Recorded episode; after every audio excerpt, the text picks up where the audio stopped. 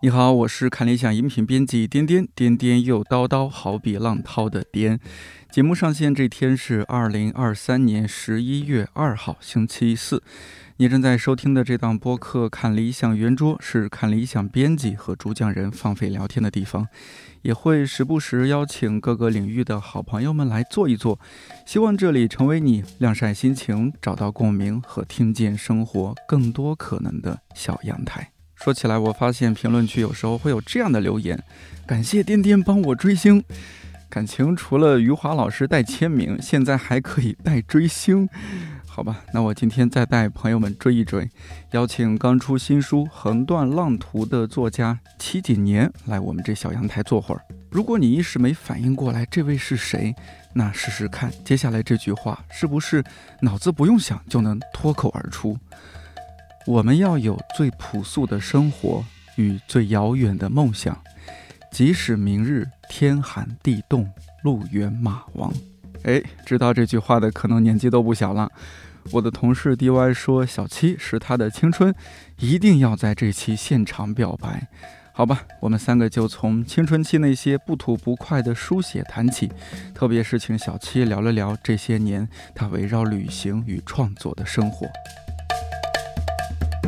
我我今天坐在这儿，其实心情应该是没有 DY 那么激动，因为七几年小七是 DY 的，这样在作者面前说可能不合适啊，但是确实小七是你的青春啊，是是是，对，呃，我有一点害羞呢。很很多年前，呃，就是小七出那本书，应该零七年左右出那本书吧，《被窝是青春的坟墓》。对，今天我们往这儿一坐，哇，你看那三个人，这都是不在，年龄都是三十往上啊，这该怎么说？应该换换一种说法是中年坟墓，对吧？就是青春被我埋进了坟墓，有道理，是吧？还是那几个字儿，重新组合了一下，是好快，天呐，对我其实经常想一下，干这事儿也不是，就是干这行也差不多，干这事儿什么事儿交代一下，也快二十年了。就是怎么打工比较早，所以就是不知不觉竟然做这么久。然后，呃，像那个发布会啊等等，每次出来，因为我基本上是出了书之后才会有一个跟读者交流啊，就是这种比较密集的这种时期，就是很多读者都是远道而来，然后专门就是为了线下聚一下。虽然线上也有很多就是节目啊或者这种访谈可以，哎可以 follow，但是，哎见到线下的时候真的。就是那种感动，我觉得是一起长大的。其实，我觉得，嗯，因为其实我写那些作品的时候，也并没有比他们大多少。是，但是大家都是那句老话，是看着你的书长大，对吧？然后就是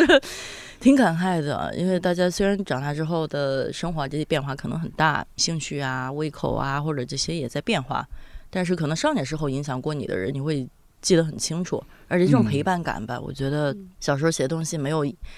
当时没有想过有任何的未来，我要当作家，或者说这些东西以后真的能让我走上职业道路，或者怎么地的，真的就是晚自习上别人在写作业，嗯，我在写作，就是就是那个，刚刚也不是严格意义上的写作，我觉得更像是一种自我表达，或者那个时候真的很需要一个这样的出口。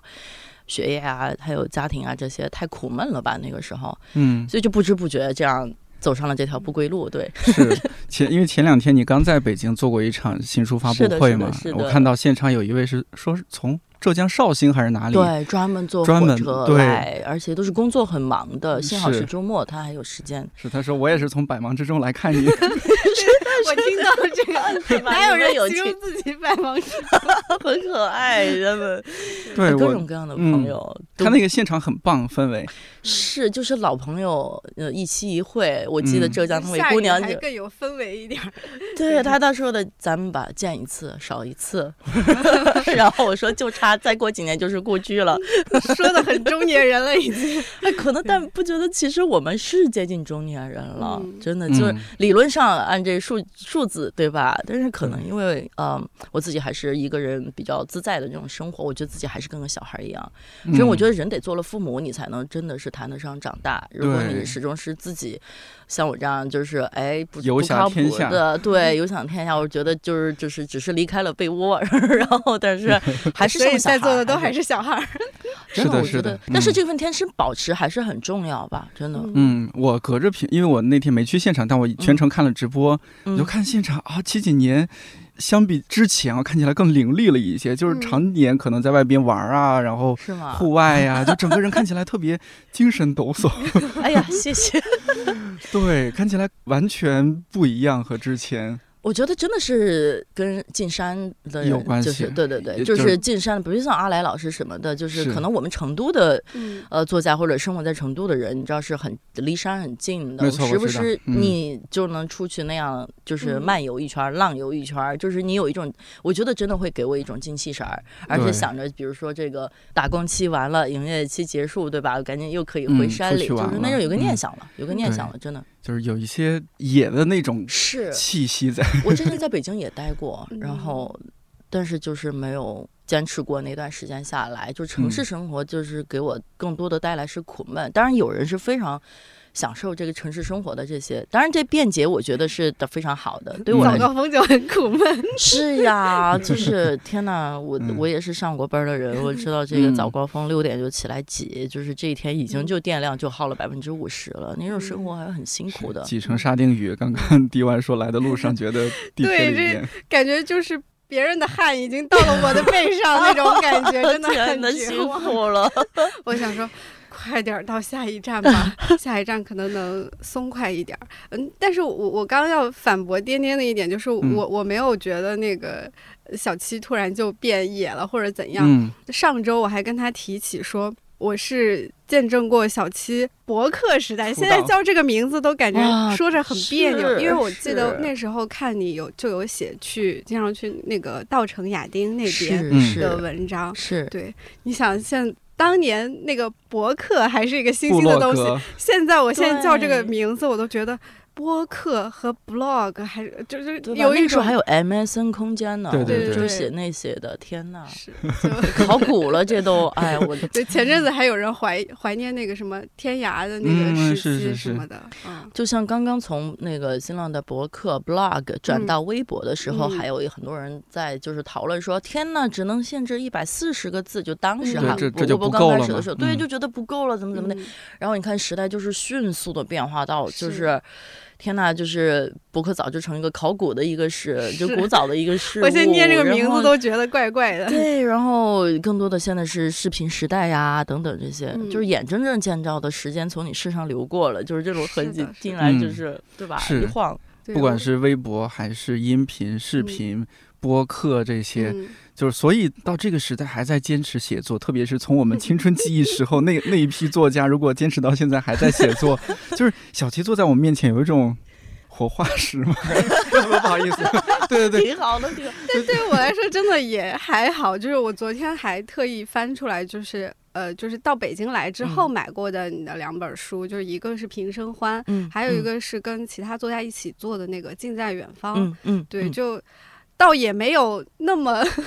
那么突然一下的感觉，但是因为我们在高中的时候，真的就是我的那帮朋友们几乎都看过你的书，然后表白开始，我说我周一的时候要见到小七了，你们有什么话要说吗？然后。他们纷纷有一种有一点懵的感觉，说感觉像是上辈子的事情了，这是大实话了。对，就是我看我的那些朋友们，就是当初一起看你书的那帮朋友们，就是他们现在那个轨迹，就也跟我们那个时候就嗯挺不一样的了。就说到表白部分，就是我确实回顾了一下，就是我是属于。可能跟爹爹不一样，就是我高中可能是一个比较标准的那种文艺青年，就是看过挺多呃，现在大家看来，比如说讲是青春文学作家的一些书，就是什么岳然老师就也是我的青春，然后那个呃像郭敬明啊、洛洛呀，还有还有上次来迪安老师，季地对，就是。呃，甚至包括什么苍月啊什么的，对，就都是我的 青春。但是我仔细想了一下，就是我觉得小七给我感觉不一样的是，我如果说我对月然老师的感觉是那种，我其实觉得他当时是那种冷艳型的作家，就是。因为他是写小说比较多嘛，然后那个小说它其实会给我的感觉有一些有一些距离，它不是我现在生活的这个时空，甚至有一些奇异的部分。就是我我是很喜欢他的那个文字跟他描写的那个那个世界，但是我很清楚的感觉到他有距离。但是看小七的东西，会就是你说的，就在晚自习上，就是非常击中我们很真实的那些当时就是在青春期中的那种。感受也好，或者什么的，我前阵子不是还给那个颠颠看我 那个时候，就是 Q 到小七东西，呃，小七那个那个《大地之灯》两段文字的地方的那篇我自己的，就是我我小时候写的东西，也不是小时候，高中期间写的东西，就是。我我不会，就是当然有那个看起来有做作的那个地方，就是以我三十岁的三十多岁的年纪来看的话，但是我更多的感觉是一种心疼，就是啊，原来我那个时候是在经历这样的一个情感的状况，就是我我不能因为我变成三十多岁了，我突然就。不理解那个十几岁时的那个状况。对对对，我看其他作家的作品不会有那种我可能想成为那样的人，但是就是当时看你东西是会有那种他写的或者是他追求的和我其实是。蛮像的，就包括那句特别有名的那个“最朴素的生活和最遥远的梦想”，还有就是对卡桑说你要有一个善美的灵魂，就是看起来都是很简单的，但是对于那个时候的我来说，就是一种非常强的共鸣的感觉。对对对，今天我们二分之一的主题是写出来，写写写下去。因为不管是 DY 也好，呃，还有小七也好，我看到你其他一些采访有也有写到，不是说你那时候就想要成为一个作家或者怎么，就是你有想表达的东西，然后就开始写写写写写。对。那可能有一个机会你去投稿，哦，OK，他得了奖或者什么，然后被大众知道。对。所以我觉得在那个时期。可能也，我们当年 十几年前，娱乐活动不像现在的年轻的朋友们那么的丰富，有有短视频啊，有智能手机，是那时候很贫乏的嘛，是就是看书，然后写一些东西，然后顶多如果有个随身听或者是复读机，M P 三，对，那都了不得了，对，天嗯，文化生活很匮乏，所以那时候写东西去表达，这是一个非常非常重要的。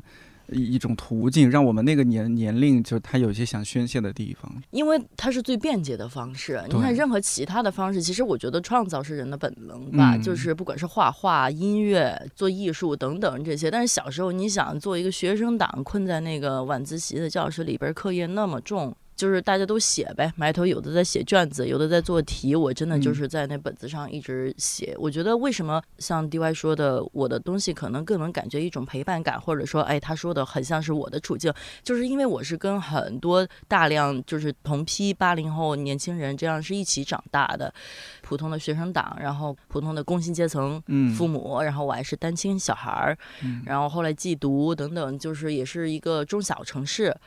就是所经历的这种具有极大的这种普遍性的共同性的这种生活，我相信我当时所体会的那些苦闷和那些烦恼等等，就像我你你说的想回去抱一下自己十五岁那个时候自己，或者看看自己小时候，特别想回去抱抱他。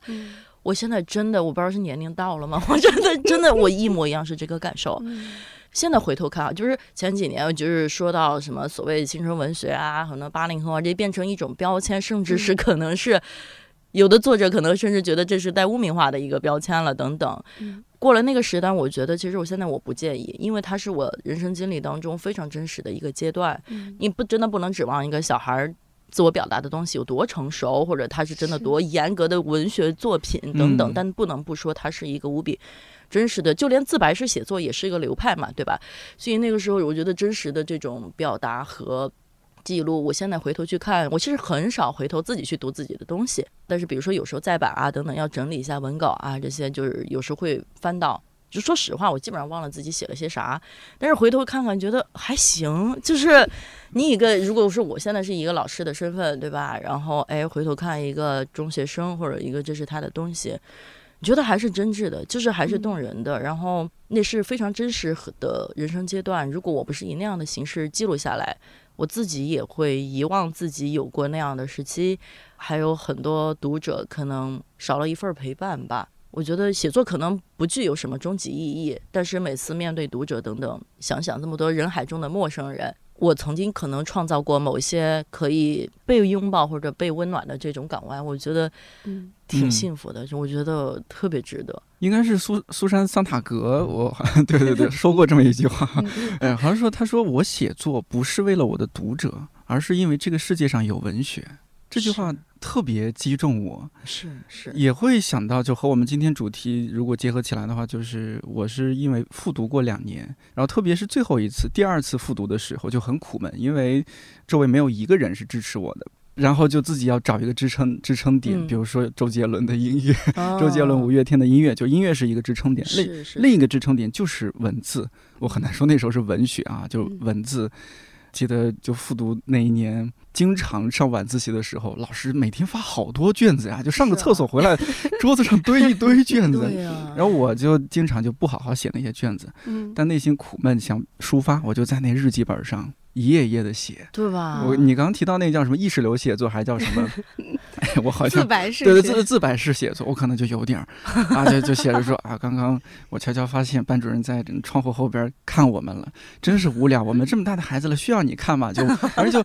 想到哪里写到哪里，然后看你看每天发卷子，这些卷子有什么用处？本子还留着吗？留着呢，真的，你有时候回去看一眼，真的就是觉得我都特别神奇那种体验，是很很感慨。可能就每年春节的时候回去整理东西的时候，看到，哎呀，那时候还写过这样的文字，对对，一方面觉得难为情，另一方面觉得我有过青春，哎。而且那种阶段性过去之后，其实我现在也写不了那样的东西了，它绝对是个阶段，就是。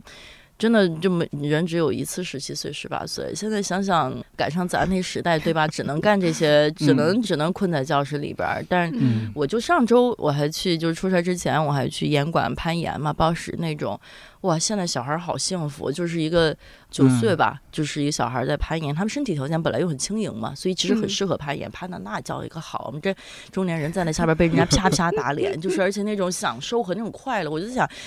那小时候怎么没有让我打羽毛球呢？怎么没有让我攀岩呢？就是天呐，就是如果你是接触点户外圈，你就知道，可能国外的很多小孩儿，就是可能家后边就是有，就是因为有雪山嘛，就是下雪，纬度高一点的地方，就是从小就是这么玩着长大了，他也没觉得这是个多了不起的事儿，可能很小时候就是技术已经很很好了那种。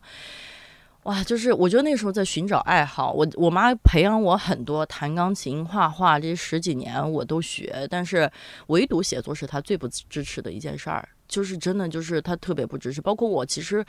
我到研究生毕业了那会儿，我已经大概写了四五年了，到那个时候她都甚至不觉得就是这是一个正事儿。然后到那个时候，他的还是希望我找一个工作，就是有五险一金的那种，稳稳定对对，写作终究是个不稳定的事儿，好像真的真的，可能真的是有时代局限。那一辈家长，他们给予你的期望和他们自身时代身上会带给他们的那种烙印、那种焦虑，会传染给下一代。直到几乎是这两年了，他是真的彻底知道管不着了。这么晚真的就是 我其实没有体验过那种真的就是妈妈为小孩儿，嗯，你看我小孩作文，我从小作文写的特别好，就是不叫内容，就是我觉得这事儿特别简单，特别自然。但是写周记可能是很多小朋友的苦恼，就是因为真的没有那么多话想说，每周又要加周记，对吧？咱这种可能就属于 表达欲旺盛型。然后其实比如说我也没，你像那时候一每周啥都没干，就比如这周写啊我的乌龟怎么怎么地的，我能写四页。就是别人可能就只能写半页就没有了那种人，就是语文老师每次都读，每次都念。现在就是觉得我可能如果说有天赋这件事儿，就是真的就是可能文字上确实是我一个很有很天然也很有天赋的一个事儿，对文字也是敏感的。但是偏偏这事儿我妈觉得不是什么正事儿，然后。但是 这老天有眼吧，最后 绕绕弯弯绕绕的，对吧？这么多兴趣爱好，或者是这么多他试图培养我的路径，最后还是最无心插柳柳成荫的，靠这个自立，以及过上了自己觉得还非常知足的这种生活。想想就是觉得，哎呀，怎么就到了中年人的感慨 起来了？那小时候如果家长不支持，会不会蛮难过的？会，我小时候你想，我喜欢画画，其实我也很喜欢画画，就是跟写作一样，我也是在就是速写本上就是画速写啊，就而且那时候也还看很多漫画嘛，嗯，就是很喜欢的各种漫画什么的也会画那些漫画，就是我妈突然从那个房间进来了，一推门看见我桌上不是作业本是漫画，真的是勃然大怒，然后真的是拎着那个画板就是。那个速写本是很厚的，是那种纸，你知道会画的那种纸，然后当着我的面撕成雪花。就是我现在想起来，还是还是会觉得这样，哎呀，真的不太好。就是现在，因为后来我见到，我觉得。比如说像八零后这一代，有很多都是已经做父母了。我们这真的是改变好多，就是特别支持小孩，就只要你但凡你有一点兴趣爱好，都支持你去，就是那种。然后什么哈，你看这是我小孩画的画，你看这是他写的作文，这是他拿了一个什么奖那种，我从来没有过。像我出第二本书，就是会寄来很多样书嘛，《大地之灯》，我记得它是第一版白色的，就是二三十本样书还是怎么地的，我就是特别愁我这样书藏在哪儿，能不让我妈知道。就是到到那个时候都是这样，就是其实他从来没有读过我东西，我也不想他读，就是这种我觉得很遗憾。所以就是你想创作本来就是一个具有自我怀疑的事儿了，就是永远会想你的作品够不够好，或者就是这个，因为它很主观嘛。然后加上我是一个缺乏，其实很缺乏自信，然后也没有这种你身边人的鼓励，这种，所以真的就是我也不知道啥支持我下来的，可能就是这种很很孤独，然后你觉得文字它是你的一个陪伴。就这么不知不觉的走下来，所以谈不上什么坚持，可能也是当时我没有别的事儿可以干。就是难道我去搞电影吗？那时候更不可能了，有一支笔就可以写嘛？反正就是你看到当初写的那些东西，就觉得哦，幸好有过这样的一些时光，是，然后沉淀到了现在的自己。是，我觉得我们这一代就是八五后、九零后，如果当家长，总体应该是对孩子会更宽容一些吧？宽容太多，是吧？就小孩如果有什么爱好，去支持一下。对，基本的一些心理学知识，或者说多多少少对这种原生家庭重要性有了解了，有了解了。对，小时候没有这些概念。对，你像我们这一批，我们这。一帮人就好多人，呃，其实没有做本专业相关的。你像我读日语，我也没有去外交部，是吧？对，没没有去做翻译什么。但确实是小时候那些爱好支撑了自己，喜欢电台，喜欢广播，喜欢对着麦克风说话。其实还算蛮蛮跟当初写的那个理想那个接近的，接近的。我觉得你们工作好幸福呀！对，这就是小时候的那些想法，你你的那些积淀，你看的书，你写的东西，那个毕业本上。会写，就是你以后想要做什么，就是我当时，我现在回想起来那些毕业纪念册，就感觉像一个那种什么调查一样，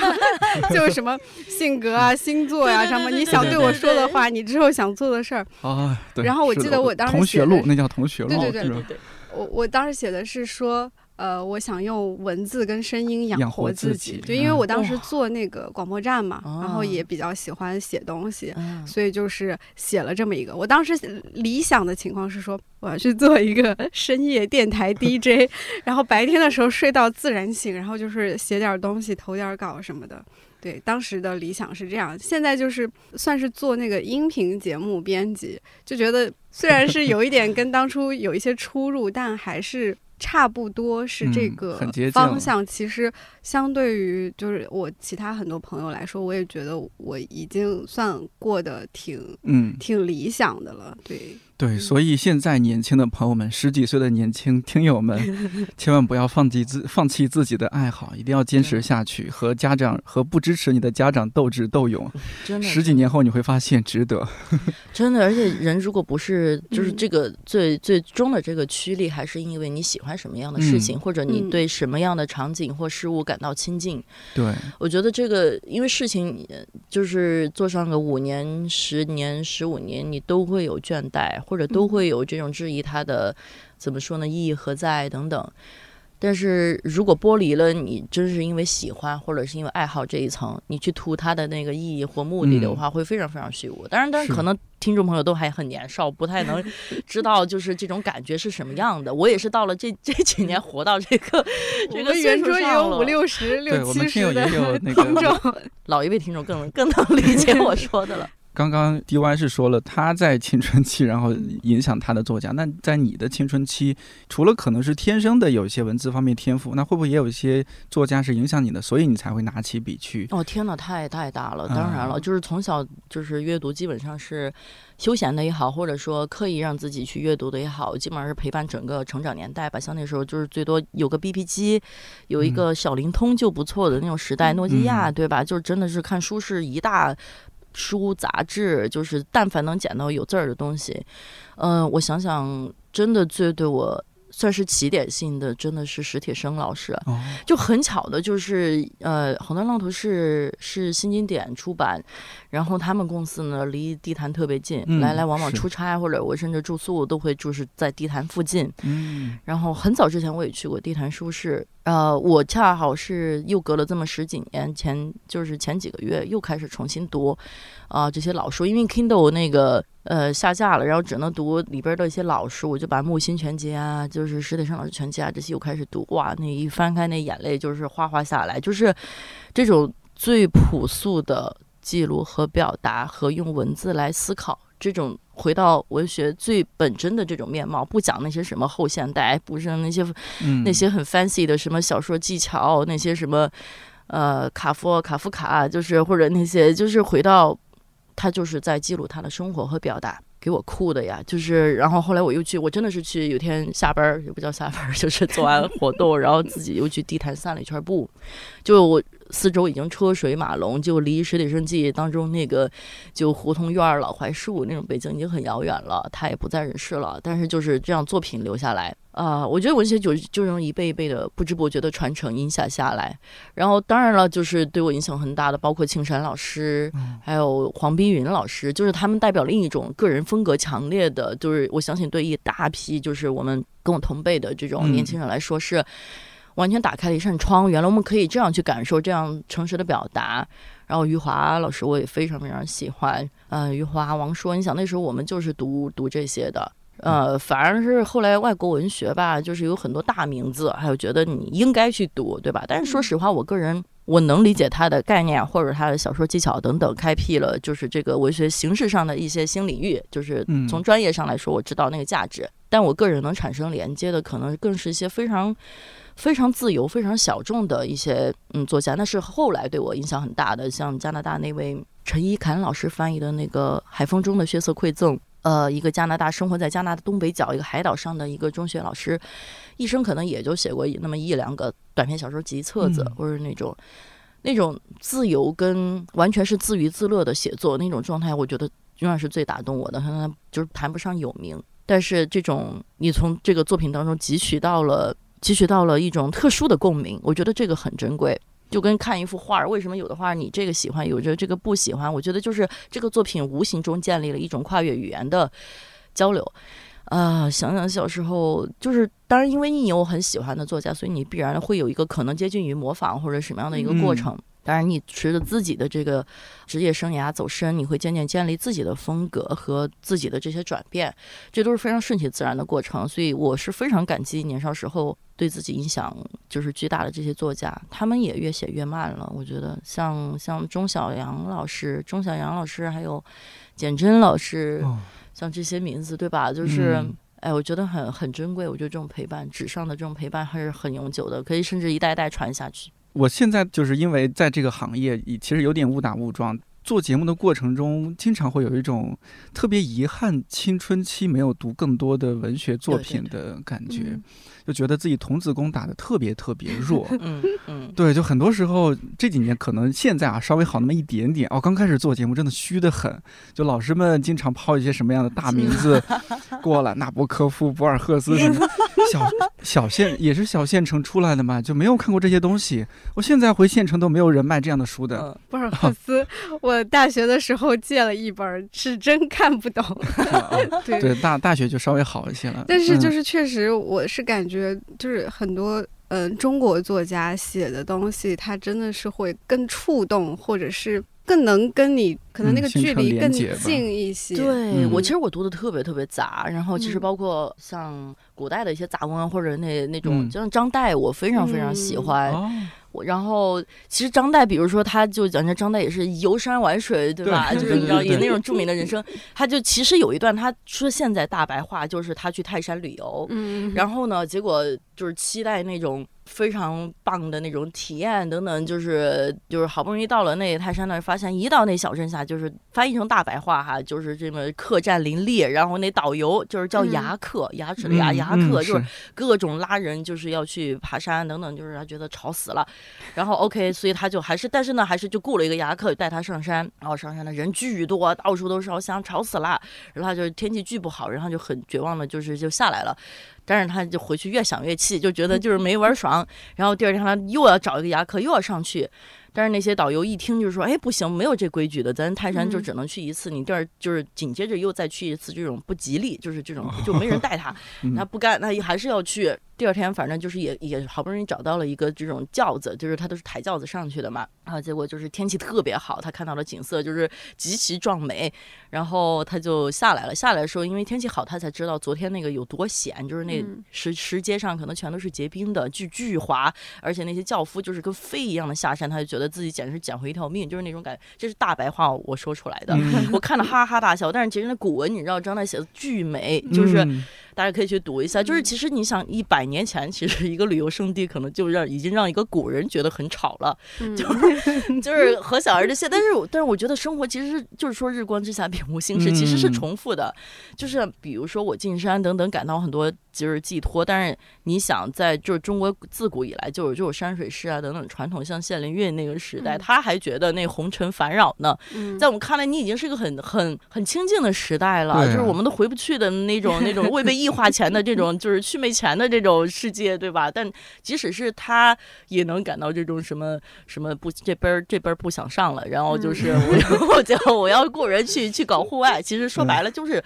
还有我就觉得人类心灵其实没有真正的彻底变化。我们的一些世俗生活当中的困扰，你面对这个仕途，你是入世还是出世，对吧？这些选择就是。这个简直其实没有太大变化，只是说，只是现在可能节奏更快了一些。但是在身处那个时代的时候，你是红尘中人，对吧？你都会有这些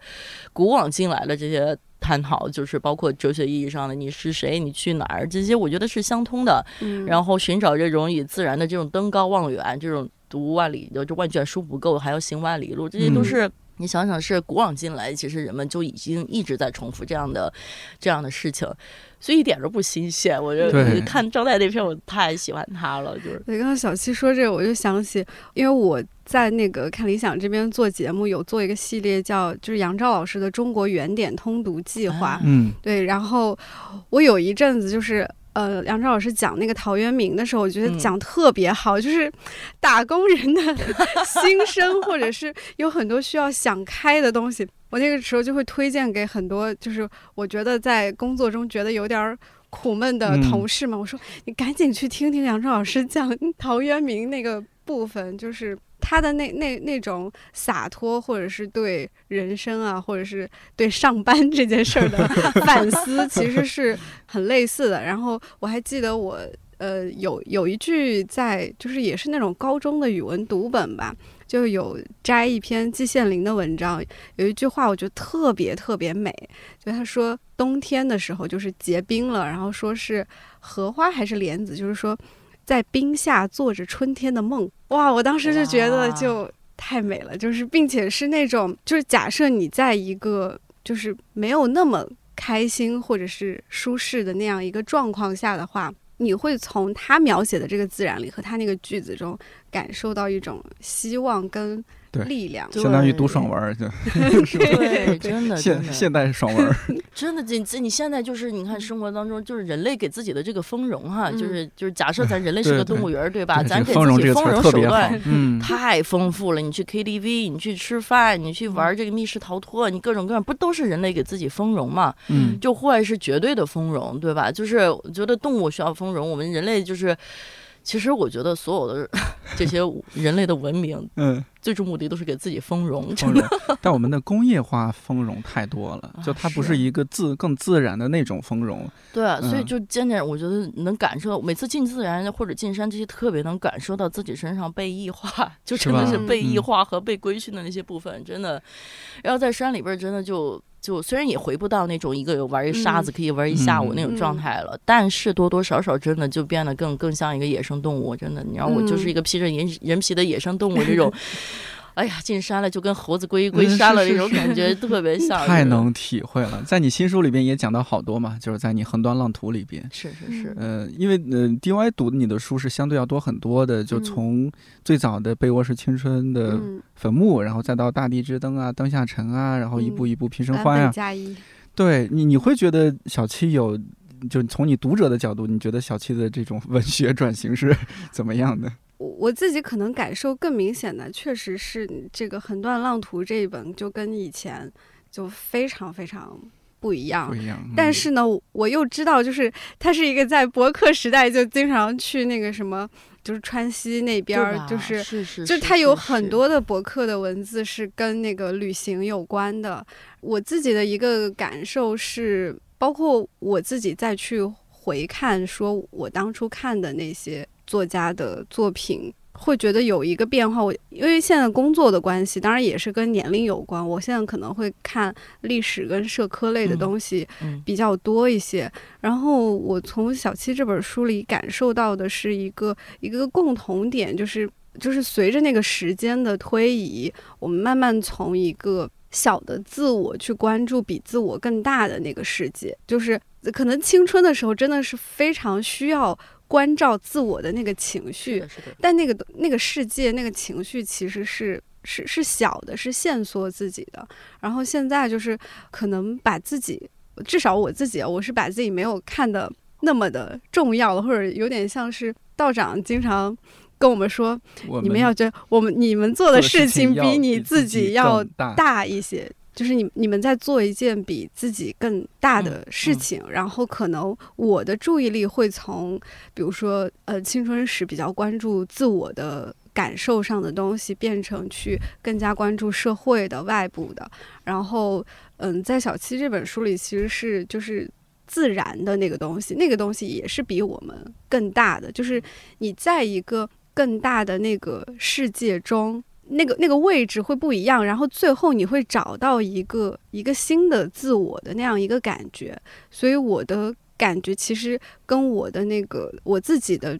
这种心境或者是成长的路径也是有一点像，就是从从自我走出去的那样一个一个感受。讲讲一个前两天让我印象特别深刻的小事儿，就是我一个老同学，是大学同学，他现在也有他小孩了，呃，他就给我说，突然那天就发了一张。大概知乎上某一段文字的截图，他先是问我你看没看过那个明朝那些事儿那个系列，我说没有细看过，但我知道嘛，就是讲讲李李一个很红很红的这个这个书。他说这不是重点，反正那就那句话吧，大概就是说这个什么千秋伟业、万古流芳这些事儿都比不过，其实最重要的一个一句话就是说用你喜欢的方式度过这一生。他这个。当时是讲了很多帝王将相，你知道，就是之后突然笔锋一转，在写《徐霞客》。然后当时我同学说，我小时候看到这儿的时候，我是觉得我是买了盗版书吗？还是这缺页了吗？怎么突然跳到这儿了？翻来覆去前后找，是不是缺页了或者印错了等等？那没有啊，就是完全看不懂。好，现在隔了那么十几年了，自己长大了，对吧？到三十五岁加减这个时期。他说：“突然真的明白了，就是就是用自己喜欢的方式去过自过自己一生，就是自我这个东西。我觉得甭提当时是在寻找了。我觉得首先因为本身自我是一个人为建构，对吧？这告诉你人类得有一个东西叫自我啊，你就想那个。”哈，我还有一个东西叫自我呀，就是这东西是什么？就是你在摸索它的形状。我觉得，尤其是青春期，或者说在学生时代，啊，我们刚刚萌发出人类作为群居动物，我们要跟集体融合。就是那些青少年是特别在意自己能不能融入这种，比如说孤立事件啊，对对对，就是这种与群体相依靠的这种本能会出现。所以，是为什么这么在乎同学怎么看我，或者老师怎么看我等等，这种。嗯，朦朦胧胧的自我的形状和它的质地，你就开始摸索。好，然后渐渐的，呃，你随着这摸索，你就会特别关注它。然后这个自我就是变得就是极其不稳定，或者说你也在探索它的这种质地跟形状。到了现在，你就突然意识到，就是首先自我它是一个动态的流动的过程，它也是个人为建构。你可以不必有一个固态的所谓的自我。然后，尤其是到现在，我意识到你要把这个自我。变得很小很小，你才能看到很大的世界，否则就真的是一叶障目啊！就眼前只有这个麦克风这样的一个自我，你得你得守着它，但是你完全就忘了这个这个世界和这个宇宙比这个所谓的一个自我大得多得多。你你自我对吧？能够有些什么事儿？不就是那些？烦心事儿，然后就你会陷入这种一个一个这种悖论里面，就像蛇咬尾巴一样。所以我觉得道长老师说的就是那那那句话，就是 find something bigger than yourself。嗯，对，就这个，尤其找一件这种。比自我所大得多的事情，把自己融进去。你当你自我溶解之后，你觉得真的就是突然释然到这个世界完全不只止不仅仅是人间。对，就是这宇宙大到，就是我觉得前两天看奥本海默之后，就是有个后遗症，就是我去看了一系列宇宙的关于这种科普纪录片儿，嗯，就是大到那种尺度是万亿万亿万亿万亿年级，就是白矮星之后还会有变化，它会变成黑矮星，最后连黑洞都会消失，宇宙会这样的演化，就是就是一旦你意识到你在这个宇宙当中的位置是这么的小，这么的短暂。转瞬即逝的这种生命，尤其有效生命哈，除开吃饭睡觉的这种，能做点什么事儿，找一件事情把自己投进去，这个就是人类存在的意义了。我觉得人类是个乏善可陈的物种，但是我觉得我们的优点或者在于我们真的会思考意义，或者做一件事情，有意识的去探索。自己的价值，这个是我觉得可能是区别于很多碳基生物的这种优点吧。是，特别是在大自然当中的时候，会尤其认识到人类的渺小。就像如果我们在写字楼，我们上班。拿着手机，一会儿点外卖，一会儿这个又网上购物，这这不就是古代的呼风唤雨吗？是吧？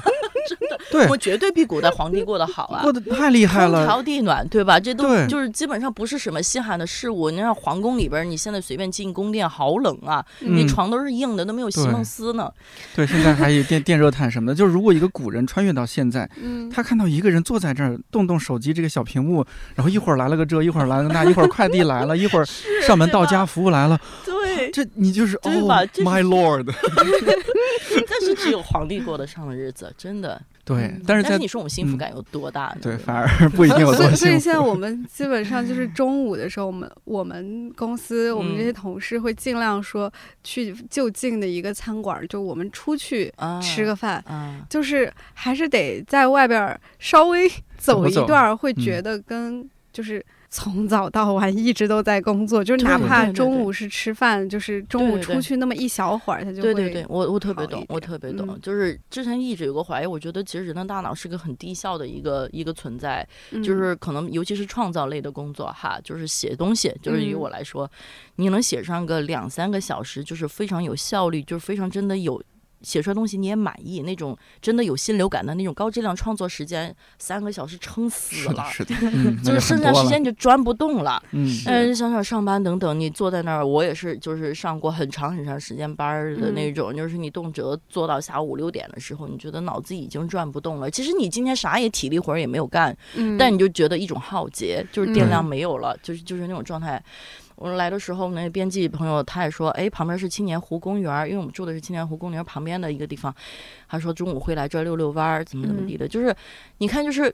人天生的就哪怕城市里边一个绿化小岛、一个公园、一个草地，对吧？干嘛不都搞成水泥地呢？就是我们天生的会需要有呼吸一点这种自然的空气，或者说与自然之物稍微相处一下，都会感到抚慰的这种本能。对，嗯。所以迪娃刚刚说，其实你很从很早就在文章里面写到你出去旅行啊什么的。对的。但这这几年的旅行是比之前更野了吗？还是？其实有很大一个变化，是我确实一直都很喜欢旅行。小时候嘛，当然就是寒暑假那。些会跟着朋朋友同学，就是啊穷游，就是泸沽湖啊，或者等等川西这些我都去过。嗯，但是那个探索是很比较有限的，也比较小白。呃，就紧接着后来自己自立之后呢，就是会去每年夏天吧，基本上两三个月时间会去很多国家公园，就是各地就是旅行啊。当然也是从穷游开始，对吧？到处背包客，到处走走，很多是城市，但是渐渐就变成那个城市，所谓欧洲那些多少国游或者那些已经对我就是。天然的，我觉得就都一样。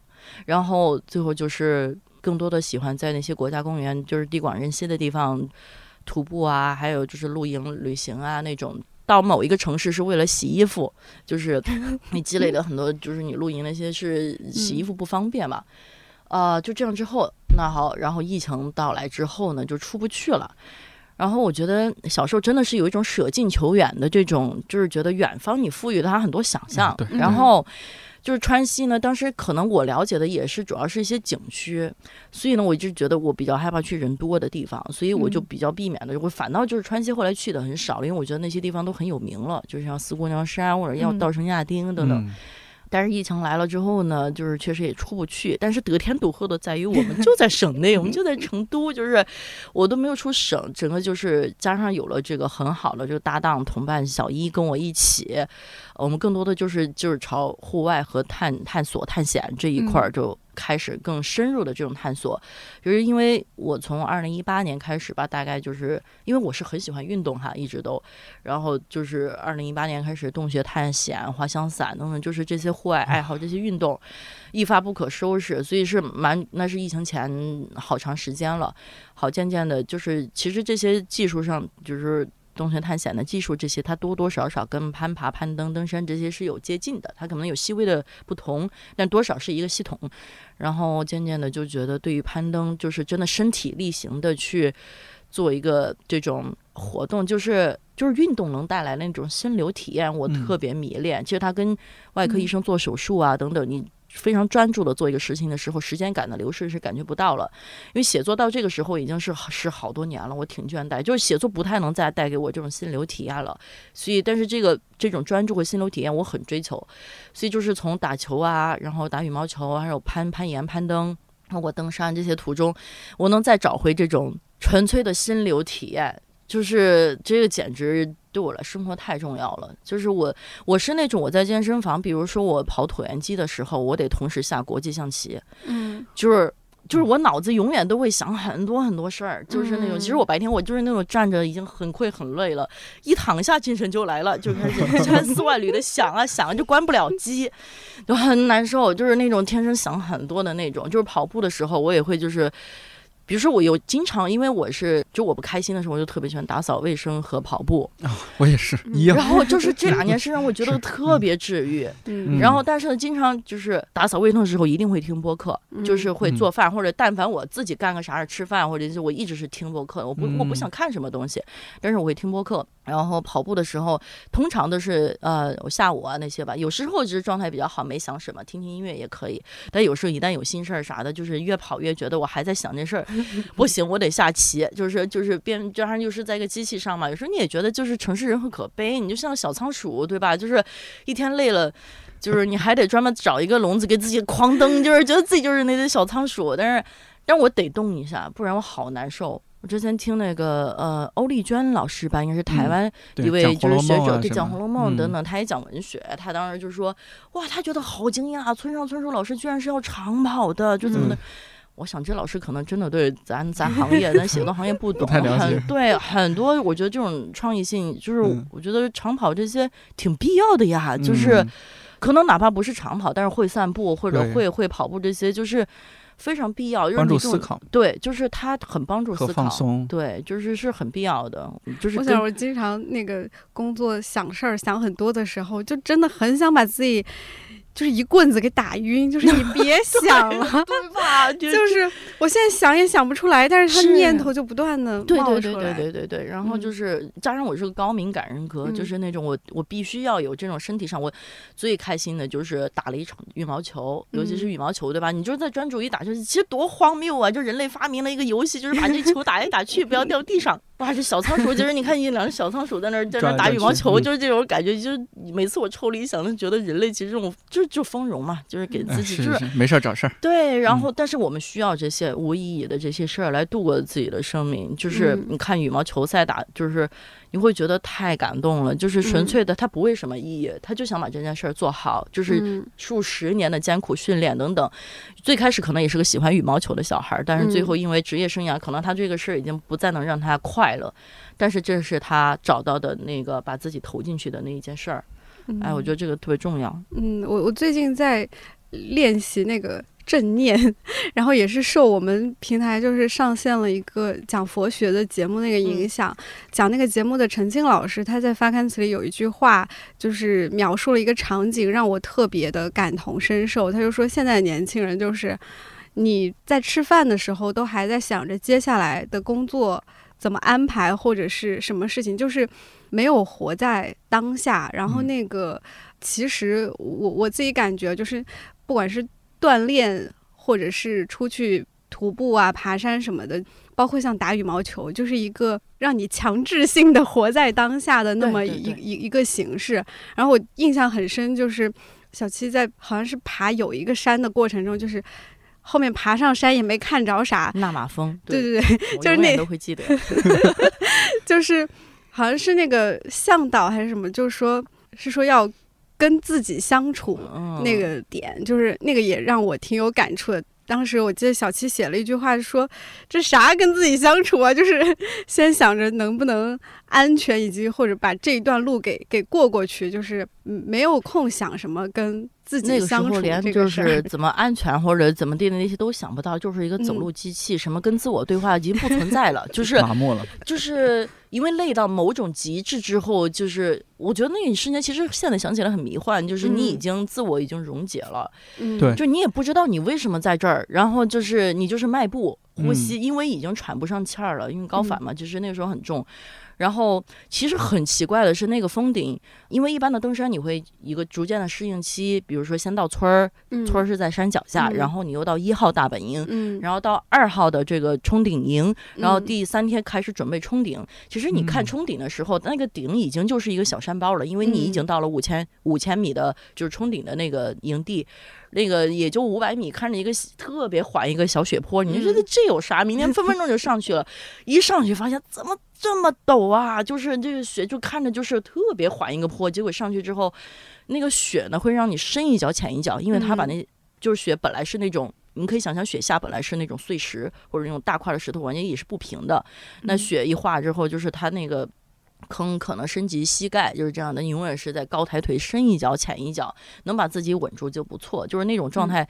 你不存在自我，也不存在思考，你就 是个走路机器。然后加上其实那天天气不好嘛，你知道，完全就跟走在牛奶里边是一样的，啥也看不见，然后特别荒诞，特别虚无。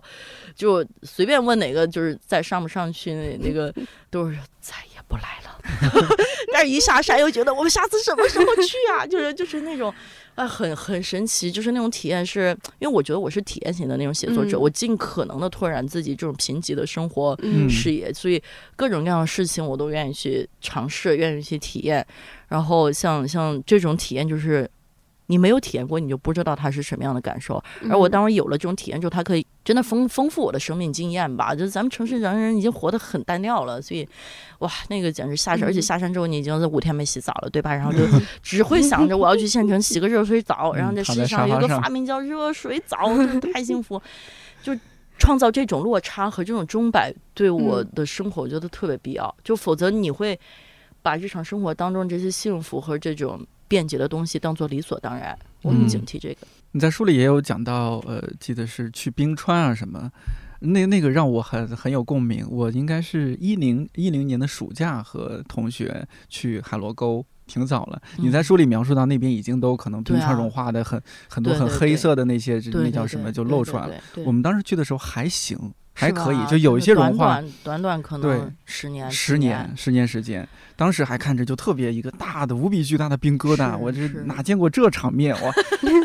太开，但是其实很开心，就一下子那种人的人类的动物那一面就是血脉觉醒。我记得我在冰川上连蹦带跳的，但你说书里面也说到，其实它蛮危险。那那时候我们没有做攻略的意识，后现在我看了你书很后怕，万一掉到什么冰洞里面，对，那个海螺沟那个冰川可能还好，如果真的是就是在那种呃高山上的永久冰川，那个冰裂系是就是这种风险肯定是随时是存在。你去那儿，你你得有这种风险意识，也要。接受它带来的这种后果，后果啊！关关键是你像海螺沟，现在就是地震就完全给抹平了，基本上就没了。就是，就短短这十几年，就沧海桑田，肉眼可见的沧海桑田。我书里边写到，我们那家人他是从来不进山，从来就是不喜欢户外，也没有那天是没有办法，就是得上山有事儿。因为他当时在那个景区的医院，作为就是怎么说呢？呃，类似医生的这种这种支教的这种活动，然后那天进山去。结果就赶上地震，然后而且他就在震中。哎，我说你这是这这倒了大霉了，你这什么机缘？你你活到现在没进三次山，还赶上地震，还赶上震中。我觉得可能日常生活当中，你看这些就是。我觉得，尤其经过过去三年，你能意识到我们生活的这种脆弱性。嗯，就是哪怕可能就暴雨来了，你进地铁，可能对吧？隧道也有被淹没了这种风险。那那个时候，你你怎么求生？怎么保护自己？其实我们城市人是很没有这些本事的。其实我还挺爱看那种荒野求生节目啊，这些。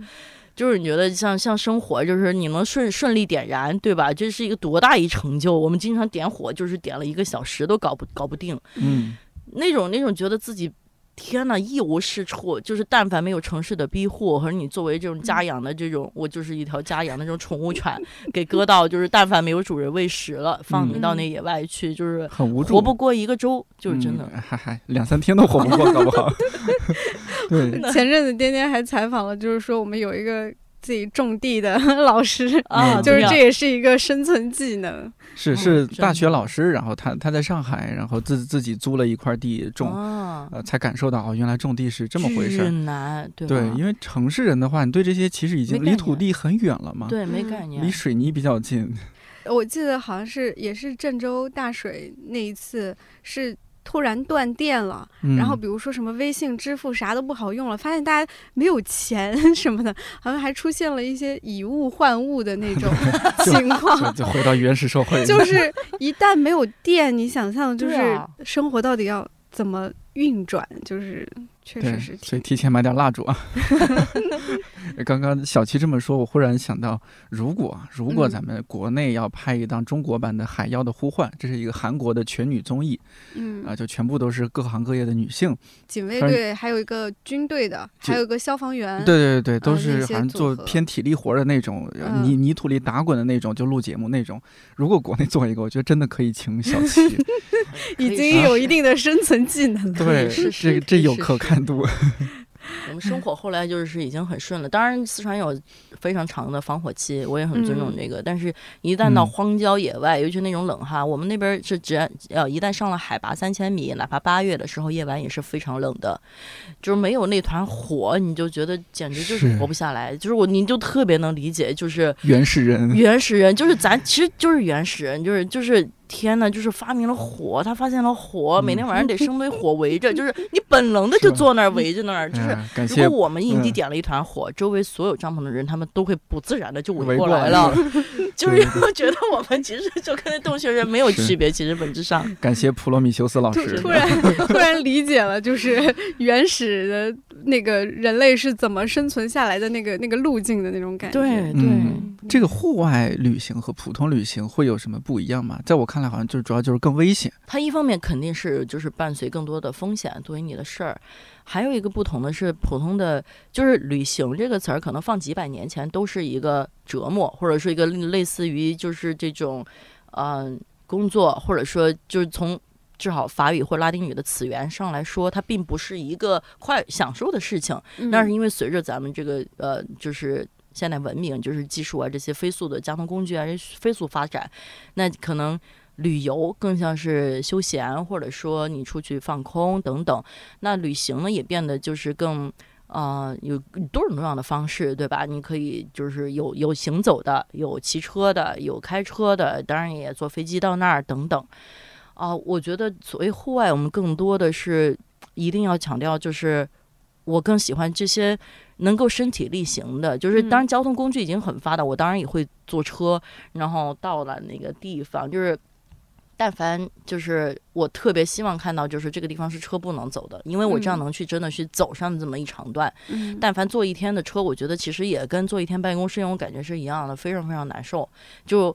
呃，那像登山啊这些，它会设施一些技术的训练，包括嗯攀岩、攀冰。我去攀冰就是为了，就是它是怎么说呢？你高海拔攀登必须要必备的一种技巧，包括行走技巧，还有就是对地理、对地质、对对季节，就是啊的这些基本的常识。还有，如果你是自主登山阿式，就是阿式登山者，你得。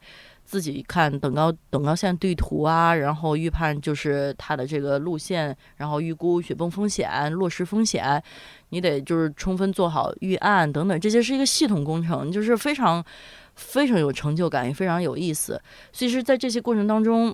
首先你也会面临很多的准备，它就像你一个要确实是一种非常。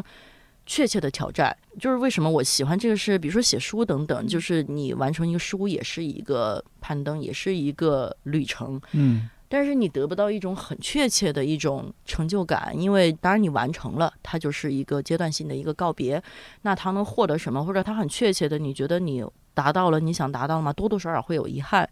或者说他能得到的反馈或者这种是多元化的，因为它毕竟是个主观的东西。但是像打球或者登山这些很确切，你登顶了就是登顶了，你这个场你这场球赢了就是赢了，就是这种确切的这种成就感。是啊，尤其是你经过身体力行的这么漫长的行走，好几天，通常是至少好几天去达成它的时候，这种呃满足感是无以伦比的。呃，还有就是帮你身体上沉浸到一个这种那几天，比如说你在山上的时候，首先绝对没有信号。想玩手机也没有意义，然后基本上那个时候你走的时候也没有机会把手机掏出来，你手套戴着很厚很雪，你就可能麻木到都抓不稳，最多能拍拍照，很快手机也没电了，你就会隔绝这些就是异化我们的这些呃万恶的科技手段哈，就是然后完全沉浸在就是在自然当中，你就是看风景走路，就是纯粹的，你就觉得真的有一个时空的平行世界。我们经常一下山了之后，信号一来。一个微信就叮叮叮，就是这样响起来的时候，你就觉得这结界已经消失了，你就已经回到了文明世界了，就是非常明显这种感觉。然后就是进山，你会比如说知道这几天啊，先把工作交接好，然后这个时候我要消失了，就是就是这种感觉，就是从精神上你也给予了自己一个逃遁的这种时空，它就这种平行世界一般的这种体验是现代生活当中非常非常稀缺的一面了。首先你物理上隔绝这些干扰你的这些。世俗之物吧，然后你非常纯粹的进入到一个挑战自己的这么一个事儿，就是说挑战自己这事儿太就是话真的太土了，太俗了，但就是这个事儿。然后有时候你会每天你都在想，我能不能上去呢？就是呃身体上当然你也很难受，得克服。有时候能上去，有时候不能。然后这种体验，我觉得是。包括如果成功之后带来的这种很确切的这种成就感，回想这个过程，它因为登山其实你基本上到了山顶，你最多能拍张照，停留个一分钟什么的就赶紧下撤，因为下车你要抓紧这个时间下车，不然雪况也不理想等等。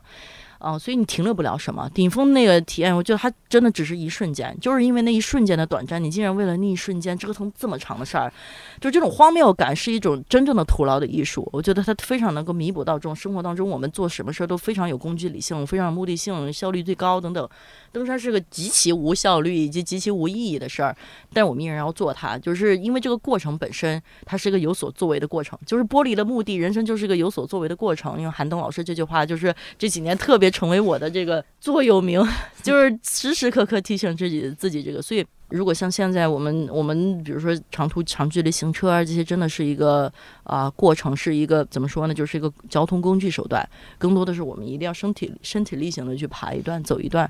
这个已经必不可少了。就如果光是就是坐车，就是看看什么的，就已经不是我所定义的旅行了。对，就那种阈值对你来说是越来越高了。对对对，其实 但这个也很危险，因为真的我能明显感觉到自己的阈值越来越高，然后就是真的入坑越来越深。就是人类就是这样，但我觉得一方面也是因为人类是这样才进步的。对，是的，因为我们就是阈值，你一旦就是像登山家或者怎么地的，就是你你必然的你海拔会山会越爬越高，越走越远。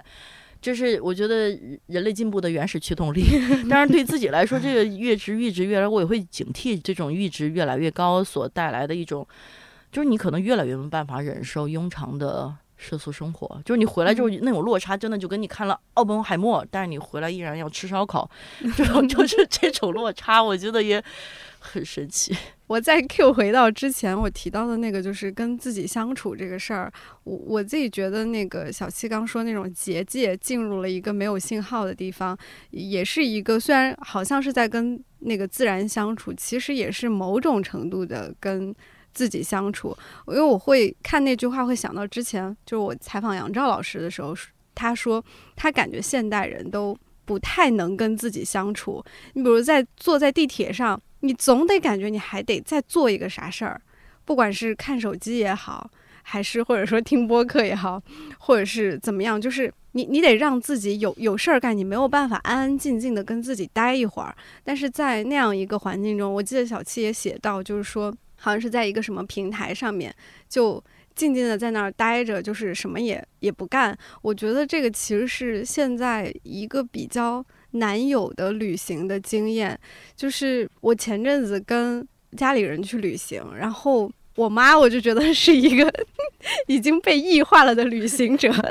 就是她到了一个地方之后，就是那个地方存在的所有意义，就是我拍了一张照，然后我就可以走了，就是对对对对，感觉就很怎么说，就是这个这个旅行变成一个，就真的是纯打卡，你已经没有办法在那里。享受一会儿了，或者说觉得这个享受是有点费时间，耽误我去下一个。景点，其实我觉得这也是某种程度上的，就是没有办法跟自己相处，因为其实是拍照什么的，其实有一点是活在别人的世界里。他想着说，哦，我今天晚上朋友圈要发什么，我得有一个素材。我觉得现在很多人的旅行都变成这样，尤其是就是这个拍照工具就是越来越方便之后，就是。已经很难去享受那个自然本身，或者说我在那个自然中，我跟自然待一会儿，我跟自己想一想，就是我啥也不干，我不必让别人知道说我来过这儿了。对对对对对，这个我是非常有体会，就是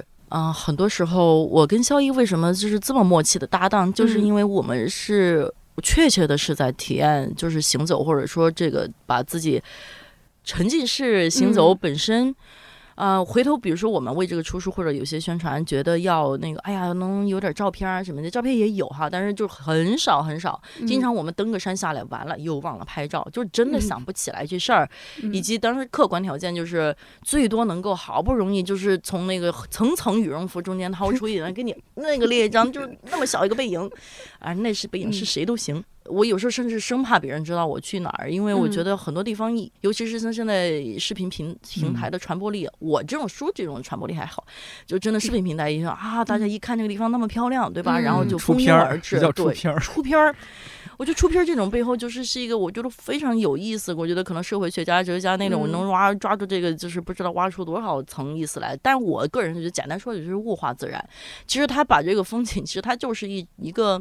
至于这是一个漂亮的咖啡馆，还是一张壮丽的山景，其实都只是为了出片儿这个效果。那为了一种前台的自我表演，或者是你在。其实你的朋友圈等等这些也是一个你所选择之后呈现给世人的一个界面，而很多人把这种界面当做了自己真实的生活。那我们之所以感到焦虑，常常也是我们只是接触到了别人生活切片当中最精华的那一部分，觉得啊，这个谁又去哪儿玩了？就是谁又过得多好？今天又喝了个下午茶，或者是哦，他又去那么漂亮的地方玩，结果我在这上班。但其实你忘了，他只是那是也是他生活的百分之一，或者说只是他的一个展示出来的界。面，他生活的喜怒喜怒哀乐，就是跟大家一样的，是非常确切真实的。所以我觉得这种这种落差之间，加上你又是看到无数人的这种漂亮的界面，嗯，你就会觉得我也要展示这样的界面。但是你忘了，其实生活的本质是立体的和大同小异的。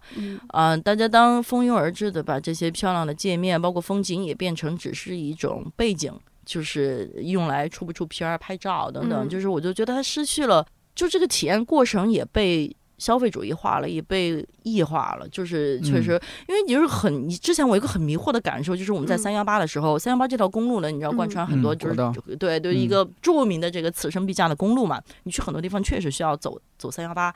但是公路本身就真的车来车往，我觉得已经就是尤其四川段非常繁忙，就是它是。走起来是不舒服的，嗯，但是有很多呃，就是呃，我觉得啊，对，不是晒照片了，是他们在三幺八上的骑行，或者说推个车车在那儿直播，就是这几年我走三幺八这个过程是他们的一份工作，嗯，就是更多时候他是，哎，我觉得其实好三幺八是你的办公室，呃，你就在这个 这个没有天花板的地方这样走也非常好啊。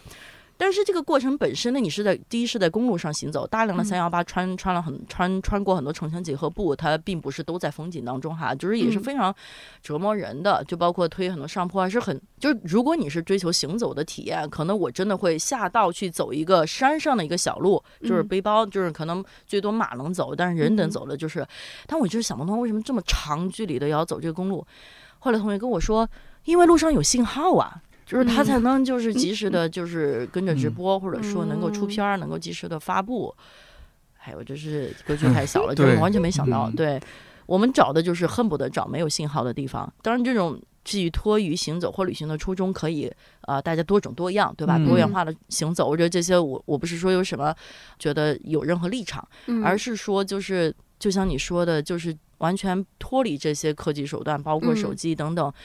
很自然的什么也不做的，跟自然相处一段时间，或者说跟自己相处一段时间，这个能力是我真的渐渐进山后才培养起来的。在城市里边堵一个红灯路口，我都挺着急的，但是在山里边一堵，可能是七个小时、十个小时，你不能干嘛，因为也没信号。那时候你真的也不想看手机，坐在那儿，你真的觉得你有那么着急吗？没有。你就是觉得，你像我们经常抢一个堵车，很着急，然后就抢了五分钟等等，这五分钟你干出啥惊天动地大事吗？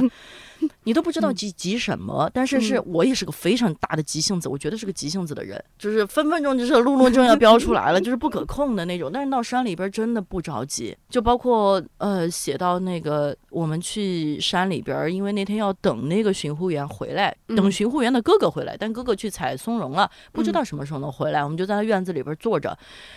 就是坐着。就看他的那个弟弟跟他的侄儿吧，小侄儿就两个小小男孩在那玩哦，然后就是你也不知道他什么时候回来，语言其实也没有那么通，就是有一搭没一搭，能说就说，不说我就望着那个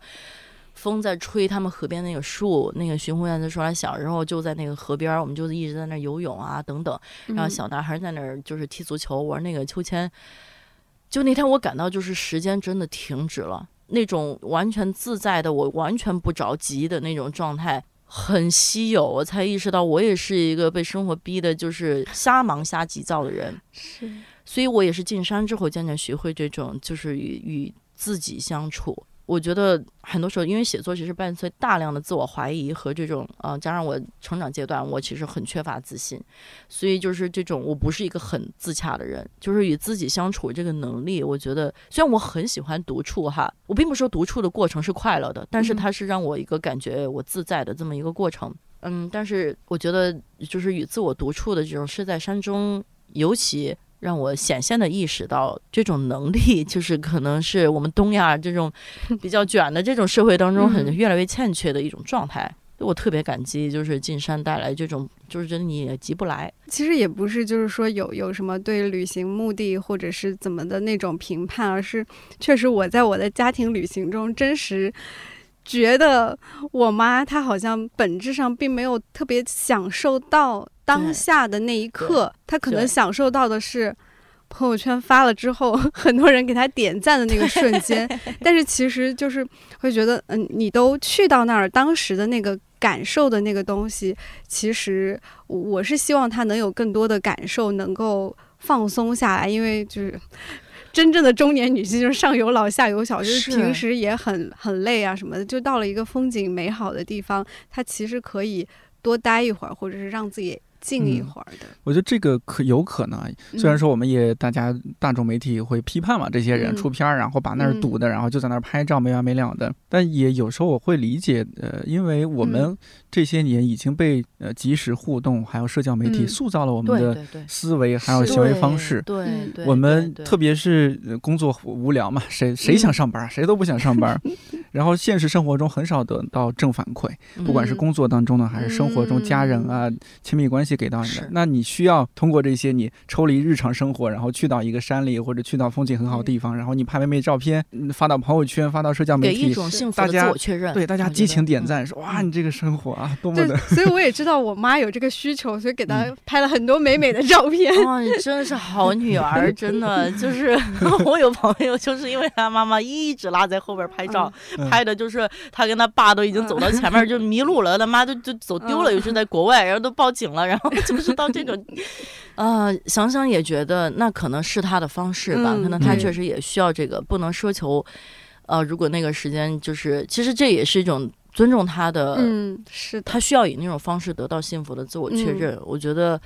哪怕他后来能够看到这照片是一个幸福的、开心的那种点，也也可以了，也很好。我后面还给他印了一些照片寄回去，就我我知道，就是这种可能是他。获得快乐的一个方式，当然他我觉得预计也会听这一期电台，就是我还是内心 很希望他之后在旅游的时候能够更多享受当下。你好幸福，你妈妈还会听你的节目，他每期都转发，他简直是我们天呐，半个你就是那种百分之一的最罕见的那种幸福的妈妈和幸福的女儿，就是这种啊，这个咱妈对我有下期节目，咱还可以谈这个教育。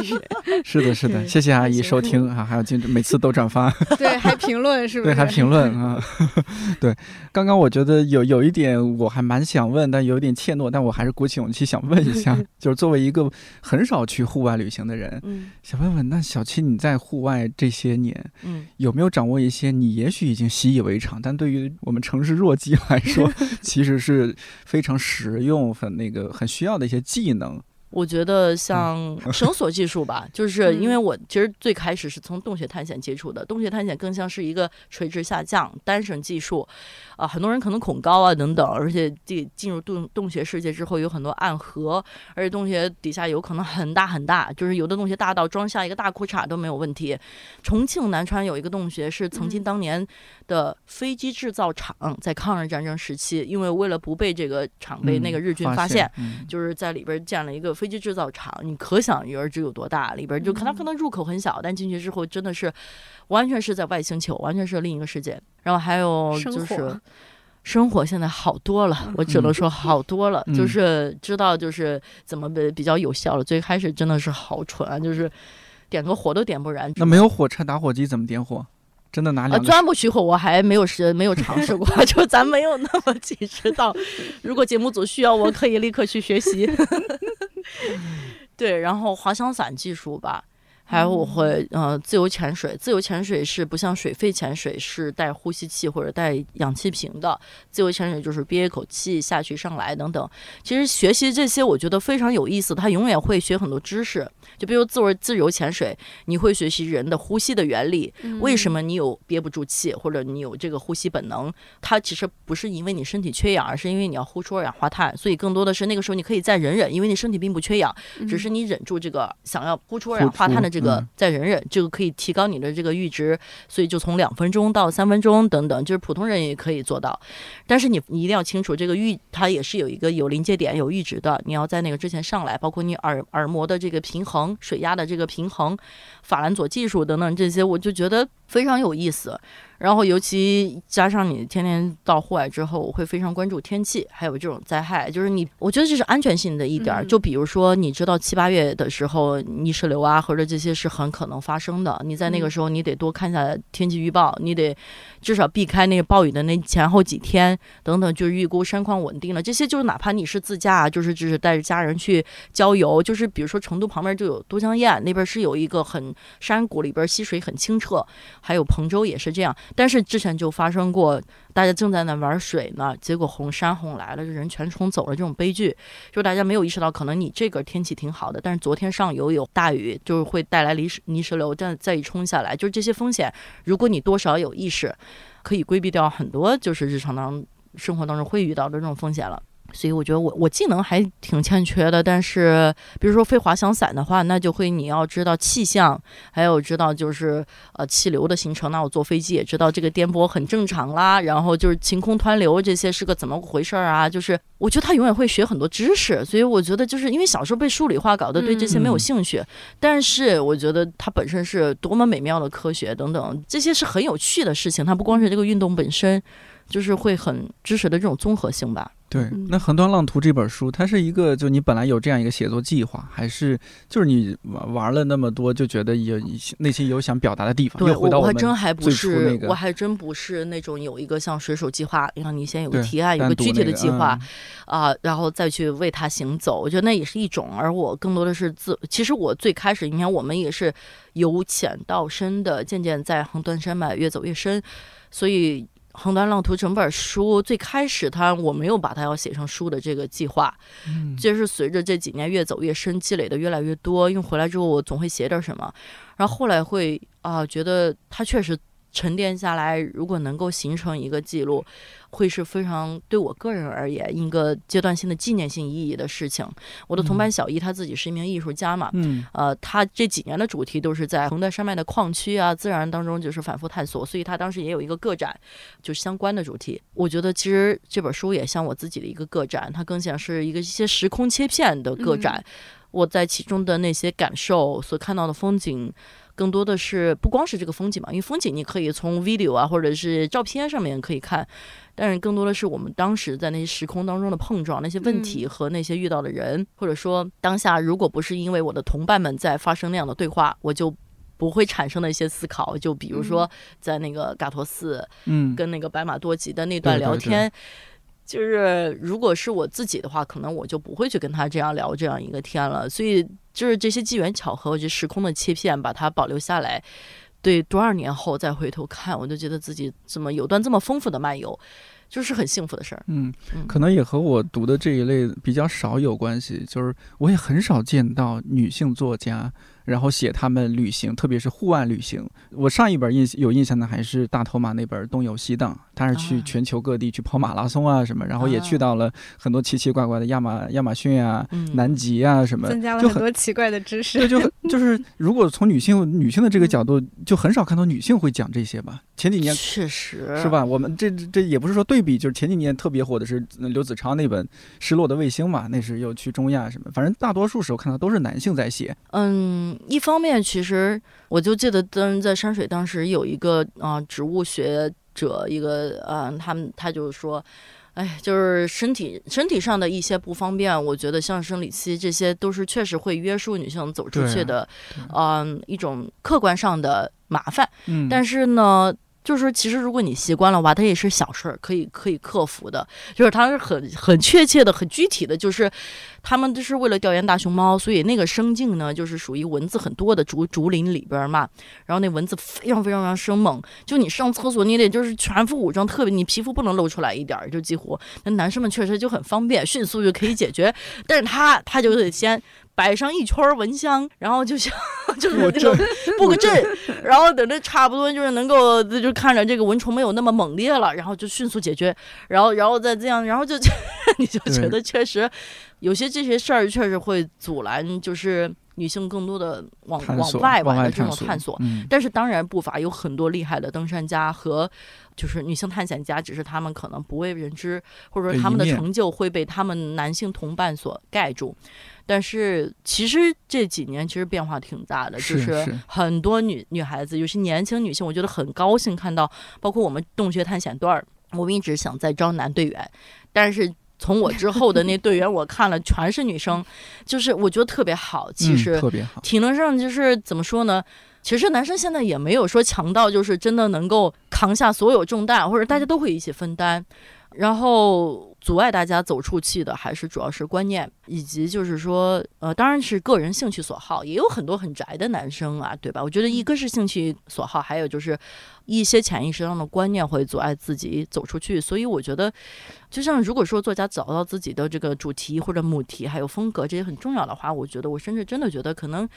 比如阅览老师比深度，对吧？比这个文学的这阅读度可能比不过，但是我越山啊，对吧？就 是我越路啊，我觉得这个也不错，很可能是我未来的写作方向，因为我，啊，其实写作确实现在越来越慢了，就说回我毕竟还是个作家，对吧？就是。写的慢的一方面是自我要求更高，还有就是我也在探索我还想写什么。因为如果我对人的主题，其实人的世界、人间那一点事儿，我其实没有那么大兴趣的话，那户外其实这些经历的，还有我尝试的这些运动，我有想过一个计划，就是大概写一个系列的短篇小说，它可能每一个。它有一个故事的外壳是关于一项户外运动的，比如关于滑翔伞或者关于攀岩的，但它的内核可能还是关于一个人与自己相处、人与内心或者人与自然之间的这些这些碰撞。我觉得其实它可能是在作家当中的小众，但是国内其实我想想那天对，包括就是我试图想想我同行有什么比较志同道合的伙伴，好像还真。不太有是吧？我我也有点想。然后对，所以我觉得，哎，这个蓝海让我来拓 展拓展。说不定写个什么三部曲，就是关于户外旅行三部曲，这第一部是不是？我觉得也蛮好，我会很想看。对，我觉得如果就是你想很多体验，就是大家不管是因为兴趣爱好，或者说因为胆量啊，更种种限制，可能确实不必人人去体验。但是如果能够读到，然后再附带一些有意思的思考的视角，我觉得还是有意思的。对啊，就很很好。像这本书，我我我猜啊，是不是横断浪图的“浪”是一个 关键词？哎，题眼儿 是吧？题眼儿，对对对，题眼儿。就我当时我想名字，想了好多好多好多版本，最后还是就是最开，这是我们的群名，就是我们微信群，我们几个。出行小伙伴儿就叫这个横断浪图，对，横断山脉，对，然后然后就觉得就是用惯了，就是这么多年都用那个群名，还有一个群名叫卑微群，就我们一上路就是。刚一高兴说：“嘿，这天气真好。”突然下一秒就下雨了，就是这种。还有说：“哎，这路还挺顺的，车挺少。”到后边就堵上了，就是啪啪打脸。就是咱心态一定要卑微，你永远不知道下边就是怎么老天怎么玩你。就是这种心态一有了吧，什么都是很好笑的，就堵车也很好玩。所以这也引申到生活当中，我觉得变成一种与生活相处的哲学，就是就是永远有更坏的。你现在还没遇上的，还挺好的。我觉得但凡这心态有了之后，就是咱生活都主打一个心态，就是。让我们生活也快乐了起来，所以我们卑微群还有这个横断浪头群，就是当然这书总不能取为这个卑微之徒吧，所以就就叫这个横断浪图。你在路上常听什么样的音乐，或者常听哪个音乐各种各样的都听，就是摇滚的、电子的、流行的、古典的，还有就是。九十年代怀旧金曲这种也是 也是一大派，就是很丰盛。就是我形容路上真的就是个移动 KTV，就是基本上因为我做什么事儿基本上都会听音乐，工作还有就是呃锻炼啊或者这，所以音乐是一直是我必不可少的一个陪伴那种。我比如说我写作的时候，我会固定听。窦唯老师的就不一样的，就是是不是现在写的那些？对对对，现在写的那种仙儿的不行的那种词的那种，对，太自由，太潇洒。你就知道这创作者有多享受他的这个，就是做这个音乐的这个过程。他也进入到另一个阶段。对，所以就特别鼓舞人，真的就创作就是作品之间的这种鼓励，就是你让他根本不 care 有多少人知道或者多少人听，他自娱自乐了。所以我就是那就像给一个条件反射，就是茶一倒上，窗帘一拉，哗一拉，然后再音乐再一放，我就是条件反射，现在该干活了，就是这种，然后。上路了之后，就哇就。看见什么样的景，找什么样的音乐，所以这一路上就是我也书里当中 Q 到很多音乐人，对很多作品，然后就是一边听，对，真的就是音乐跟那个路途，或者是你看那些什么公路电影什么，它总是会有音乐。对，就是我觉得声觉、嗅觉体验，就是这当然你坐在家里的时候，嗅觉体验不能那个了，但只能从声音上，就是我后来就是编辑为了找一些视频啊来剪一点什么的，就是物料啊什么的。哇！我就看我们路上的时候，我们自己会录一些东西嘛。小艺制作者旁边就录些什么的，会把我们车里边那个就是声音给录进去。如果没有那个声音的话，你光看那个画面可能相对单调一点。我都觉得，哎，不能代替真的身体力行的在那儿在场。但只要那音乐一起来，哇！我整个脑海就是瞬间那个移动门就打开了，就是任意门就打开了，我就能马上回到那儿。而且哪怕我现在就是在城里坐个车吃个饭，我要听到那首歌了，哇！我就觉得就是。当时的情景马上就回来了，我觉得这种这种桥梁就是，哎，我觉得其实像音乐这些，它也是作品嘛，就是这种是啊带来的陪伴和这种。生命经验的拓展和丰富，就是太太重要了，真的。我的节目策划之魂冉冉就熊熊燃烧。现在我又给他想了个节目，又给小七想了一个，就是横断山脉海盗电台。哇塞，太好了！是不是那个是在海上的嘛？然后他那来个山里的，山里的一边开车一边给大家做做节目，是不是？太好了！接下来哦，大家好，我是小七，给大家播放一首。此时我们堵在这一片盘山公路这儿，非常适合听的音乐。相信大家堵了三个小时，非常烦躁。我们来听。一首激烈的音乐。我突然想起一个好玩的事情，我刚刚在想说，因为回忆起去甘南的那个嘛，我就说，呃，你日常在那个家里听，比如说那个凤凰传奇《苍茫的天涯是我的爱》，你可能没没什么感觉，甚至觉得有点土，但是你到了那个场景中，就哇，真的就是苍茫的天涯是我的爱，就是，而且就是我我就发现，就是什么样的地貌写出什么样的作品，唱什么样的歌，跳什么样的舞，哦，什么样的地貌写什么样的，哎，不是。就是你在那不同的场景下听，会就就感觉完全不一样，就会特别欢乐。绝对的，真的就是像那个就是刚来那一趟嘛，我也是就是才去，但是确实就是随着这个疫情一结束，加上又恰逢暑假，嗯，人很多，人很多，然后加上甘南它可能就是更开阔嘛，就可能更亲子的氛围更重，然后就是路上很多很多人，就跟哎，我就觉得前面三年走的原来。很奢侈，嗯，第一是因为有就是疫情的限制，可能跨省流动也是不变的，就是基本上，假如我们去的全是淡季，而且是地广人稀的地方，所以简直就是真的没有人，就是觉得哇，这这个离开成都才两三百公里就到了另外一个世界，就是那样。但是短短的一一年半年不到，等现在再回去，可能我书里边有些点已经就是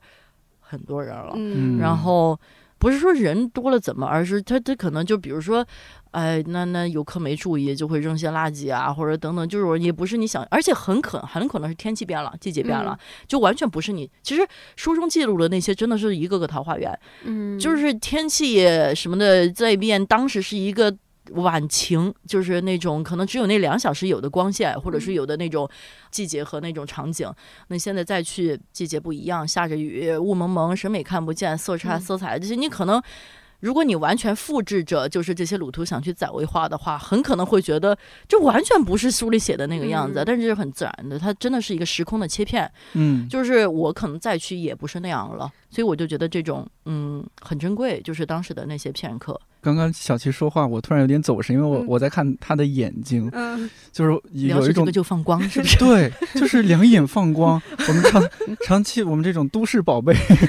长期在写字楼工作，就双目无神。但是呢，小七两眼放光。我觉得是因为聊到了你喜欢的事情，就是比如说，就是如果很喜欢做手账的小孩，或者一个很喜欢打球的小孩，一跟你聊起了 NBA 或者怎么就两眼放光。还有我们就是编剧朋友，就是一聊说起故事，哎，我们来喷个片儿，我们想这个故事怎么样？两眼放光。说这我就不累了。对，就是说这个我就不累了。就是就是，哎，我发现我真的就是说起这个就是停不下来，然后。很可能我就是就是经常会想着这个能不能很好的传达给读者，或者说，当然如果他没有走过这个，那我能以什么样的方式建建立一个连接？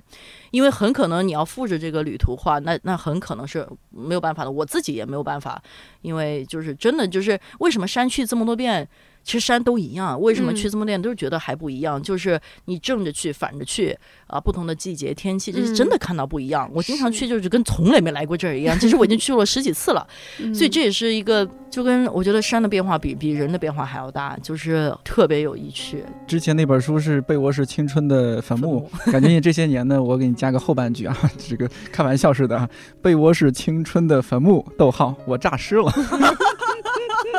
真的是这样，就觉得天哪，就是大家一起诈尸，诈尸，然后去浪。而且去了大同之后，我就经常向大家安利那儿，就包括在那个小七这本书里也看到，就是其实，呃，自然的人文的，它真的可能每一年都不一样。我当时去大同的一个动力就是看到一个纪录片，就是说不知道什么时候，就是那个应县木塔，当然那个。应县木塔那个点不是在大同，但跟大同很近，就不知道什么时候会大修，或者是它会越来越对对对对对，你就会感觉说，包括你们提到那个海螺沟，嗯，就是你现在去就是去不了了，已经。对，就去不了了，或者是就是每一年它你能去到一个地方，其实都是一个缘分，它可能之后就不再是这个样子了，对对。对。还是要多出去，对无数的这些片刻，对无数就无数的这些片刻，而且很很客观的一个就是，我现在越觉得著书立说嘛，也就等我老了来干，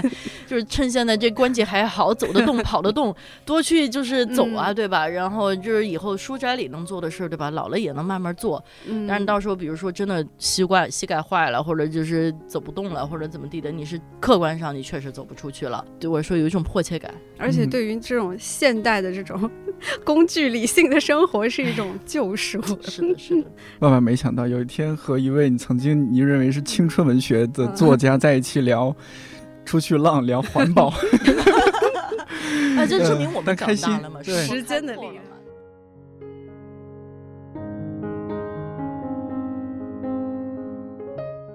感谢你听到现在，也欢迎更多像 DY 一样的朋友，不要吝惜你的表白欲，在评论区让小七看到。看理想圆桌每周四更新，在看理想、小宇宙、苹果播客、喜马拉雅、蜻蜓 FM 和网易云音乐等平台都可以订阅收听。如果觉得这期或者这档节目不错，也欢迎在朋友圈、微博、小红书等平台分享推荐，万分感谢。我是颠颠，祝你早安、午安、晚安，